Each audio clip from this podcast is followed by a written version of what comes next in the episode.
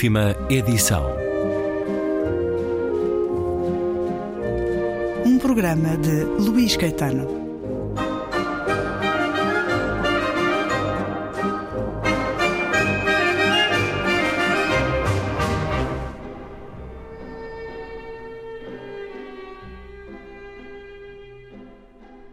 A editora Livros do Brasil publicou O Caminho para Wigan Pier, de George Orwell, na coleção Dois Mundos, em nova vida, já extensa, durante dois meses, em 1936.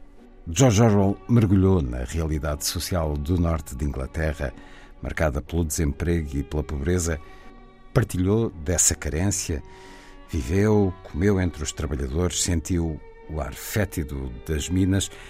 É o relato de uma experiência que dá a Orwell uma mais crua consciência do mundo e das ideologias. Um livro que nasce de um convite do editor Victor Gollancz, que em 1936 criou o Left Book Club, uma coleção de livros que afirmavam ideais de esquerda contra o ruído cada vez mais próximo do fascismo e da guerra, contra a generalização da pobreza e da desigualdade, mas o editor não gostou de algumas das conclusões de Orwell sobre a luta de classes e as distinções entre elas. Escreveu até um prefácio contestando-as. As convicções socialistas de Orwell são aqui supesadas perante a experiência vivida e depois de uma primeira parte, em modo reportagem, relato vivido, a segunda parte do Caminho para Wigan Pier é uma reflexão partilhada em que Orwell também nos fala dele próprio, um homem da classe média literata e dos preconceitos e excessos que comprometem e impedem o socialismo no seu olhar. É a descrença na mudança assente nos próprios preconceitos e fragilidades de Orwell. Terminado o livro, o escritor prosseguiu a sua aprendizagem da crueza da vida e do desalento perante aquilo de que a humanidade é capaz, partindo para combater na Guerra Civil de Espanha. O caminho para o Wigan Pier de George Orwell, com a chancela Livros do Brasil, um cuidado trabalho de tradução de José Lima, que nos recebe nesta edição, apresentando a obra e a tarefa a que se entregou, diz-nos, por exemplo, José Lima, como consequência do desenvolvimento capitalista e da relativa democratização da sociedade, as distinções de classe deixaram de assentar predominantemente no nível de rendimento, recorrendo cada vez mais a outros marcadores de discriminação e de seleção classista. Orwell explica repetidamente como as public schools, por exemplo, contribuíram para a formação de uma bolha elitista na sociedade inglesa, sendo procuradas pela classe média, não tanto pela qualidade do ensino ministrado, mas sobretudo pelo tipo de redes e conexões que proporcionam para a ascensão social. As public schools, porém, de públicas não têm nada. Têm tanto de público como as public houses, ou seja, os privadíssimos pubs ingleses. As escolas privadas em Inglaterra são públicas, no sentido em que podem ser frequentadas por qualquer pessoa que as possa pagar. Inicialmente criadas por organizações de beneficência ou pela Igreja, numa época em que o Estado não tinha ainda assumido o encargo da educação geral, mantiveram a denominação de escolas públicas, mesmo depois da criação das escolas do Estado, State Schools.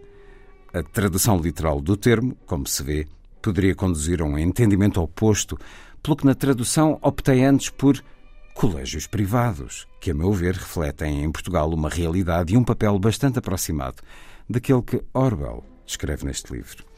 José Lima, o tradutor de O Caminho para Wigan Pier, aqui também introdutor, esclarecendo-nos, por exemplo, sobre a componente fotográfica que integra o livro, sublinhando o enigma que envolve o título e partilhando até os processos de aproximação à terminologia mineira em Portugal. O caminho para o Wigan Pier, de George Orwell, a edição Livros do Brasil. Fiquemos com um certo.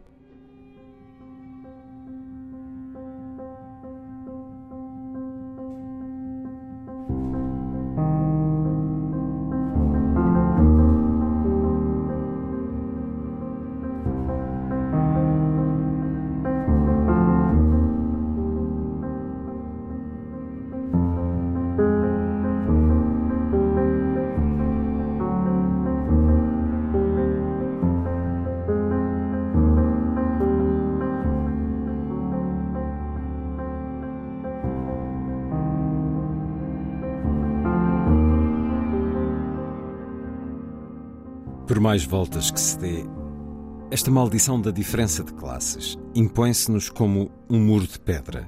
Ou melhor, não é tanto um muro de pedra, mas mais a parede de vidro de um aquário. É muito fácil fazer de conta que ela não está ali, mas muito difícil atravessá-la. Infelizmente, nos nossos dias é moda fingir que o vidro é permeável.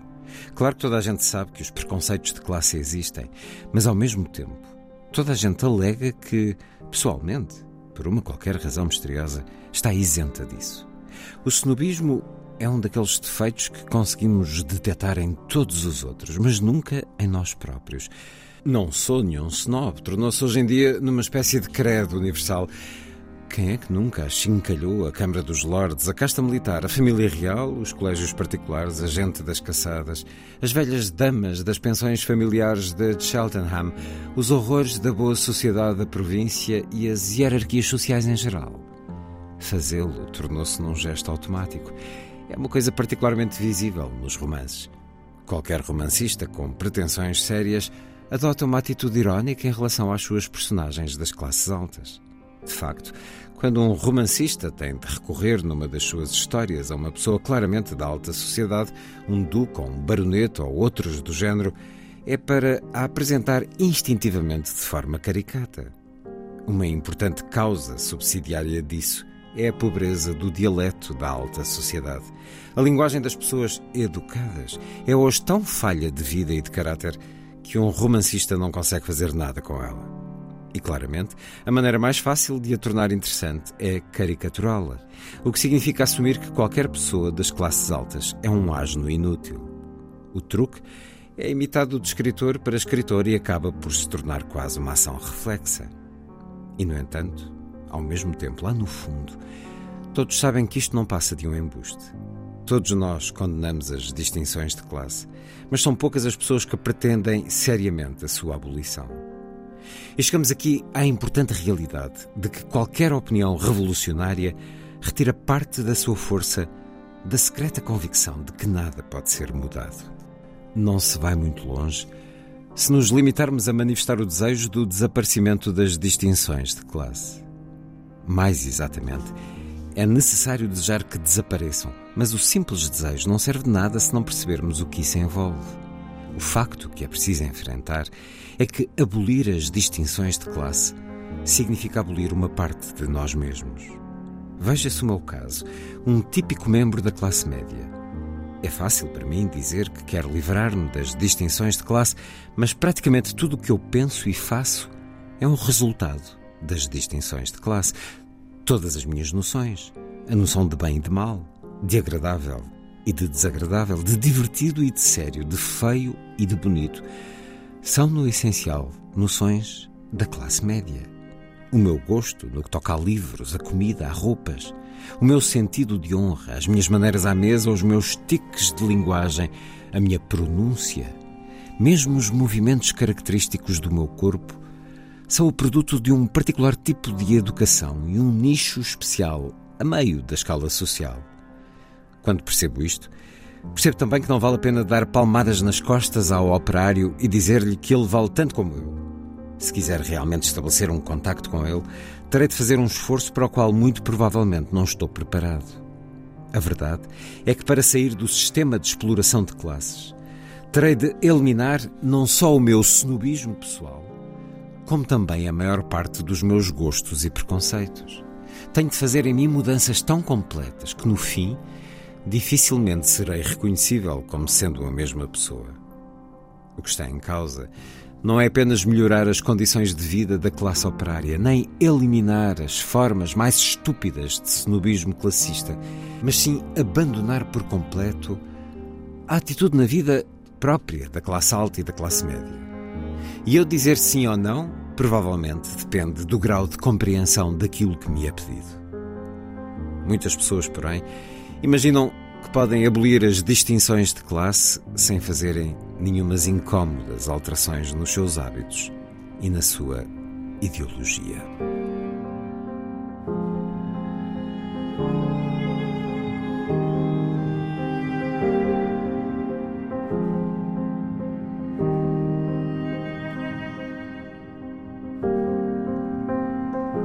excerto de O Caminho para Wigan Pier, livro de George Orwell, edição recente de Livros do Brasil, com a tradução de José Lima.